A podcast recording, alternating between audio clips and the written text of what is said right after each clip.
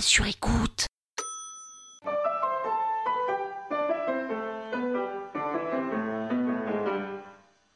Salut les arnaqueurs, c'est Penny. Ça s'écrit plus ou moins comme un pénis, mais sans S. Dans ce septième épisode de la saison 9 de l'arnaque, sur le thème de mes dates foirées, je vais vous parler de ce type avec lequel j'ai dormi. Sans vous spoiler, je peux vous dire que dorénavant, j'embarque toujours un pyjama dans mon sac. En vrai, je suis comme tout le monde, hein. Parisienne, célibataire, 37 ans, et quand je veux quelque chose, eh bien, je m'accroche. Mais quand je dis je m'accroche, ayez bien dans la tête l'image d'une sangsue très coriace qui pompe votre sang. Et quand j'ai croisé en boîte de nuit ce type, qu'on va appeler euh, Marco, on sait jamais, hein, je me suis dit que c'était un signe. Depuis la fac, je l'avais repéré. Il faisait partie de la bande des branchés, des cools avec lesquels tout le monde rêve de traîner.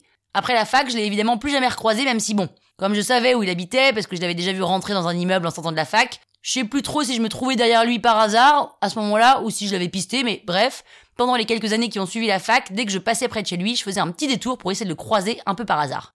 Je sais pas si j'aurais eu le courage de lui dire un truc du genre euh, Hey, on n'était pas à la fac ensemble? Ou alors carrément un Écoute, je te kiffe, allons chez toi. J'en sais rien, mais quoi qu'il en soit, je l'ai jamais croisé par hasard en bas de chez lui. C'est seulement huit ans plus tard, dans cette boîte de nuit, que je l'ai vu. Et là, je me suis dit que c'était le destin qui me l'avait mis sur mon chemin. Si on sort dans les mêmes endroits, c'est qu'a priori, on aime la même musique, on aime danser, et on aime faire la fête. Bon bah c'est gagné d'avance. Alors pour le séduire, je passe ma soirée à l'ignorer, évidemment, parce qu'il paraît que c'est comme ça qu'on séduit, mais ce soir-là, il se passe rien, et je le vois même pas partir.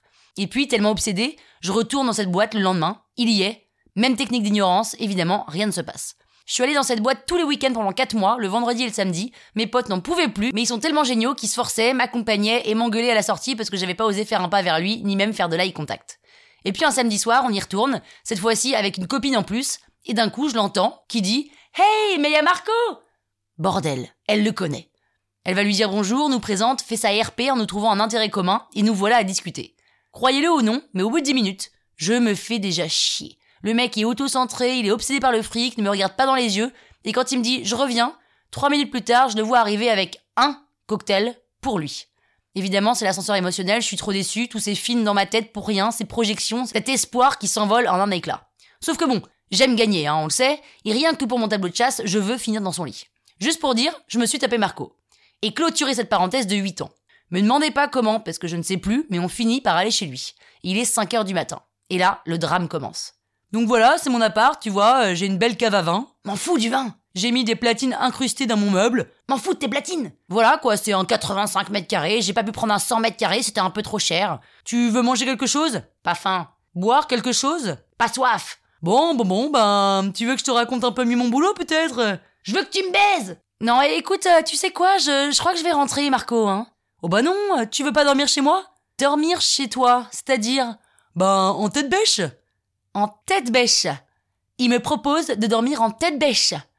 Ne me demandez pas pourquoi je suis resté, mais je suis resté. Tu veux que je te prête un t-shirt? Euh, ouais, ouais, ok, super. Tiens, celui-là, je l'aime beaucoup. Et là, son t-shirt, c'est un maillot en lycra d'un marathon sur lequel est écrit Luttons tous contre la mucoviscidose. Ah bah ça c'est sexy. Hein. Et vous savez quoi? J'ai dormi en tête bêche. J'ai dormi avec ce t-shirt en lycra.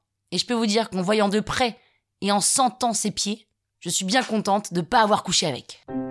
À nouveau, hein, on se demande pourquoi je suis allée chez un gars qui me plaisait pas. J'ai envie de dire le sexe, l'appel du sexe. Le sexe, c'est un peu comme les Mikado finalement. C'est la petite faiblesse qui nous perdra. T-shirt en lycra, non mais sérieux.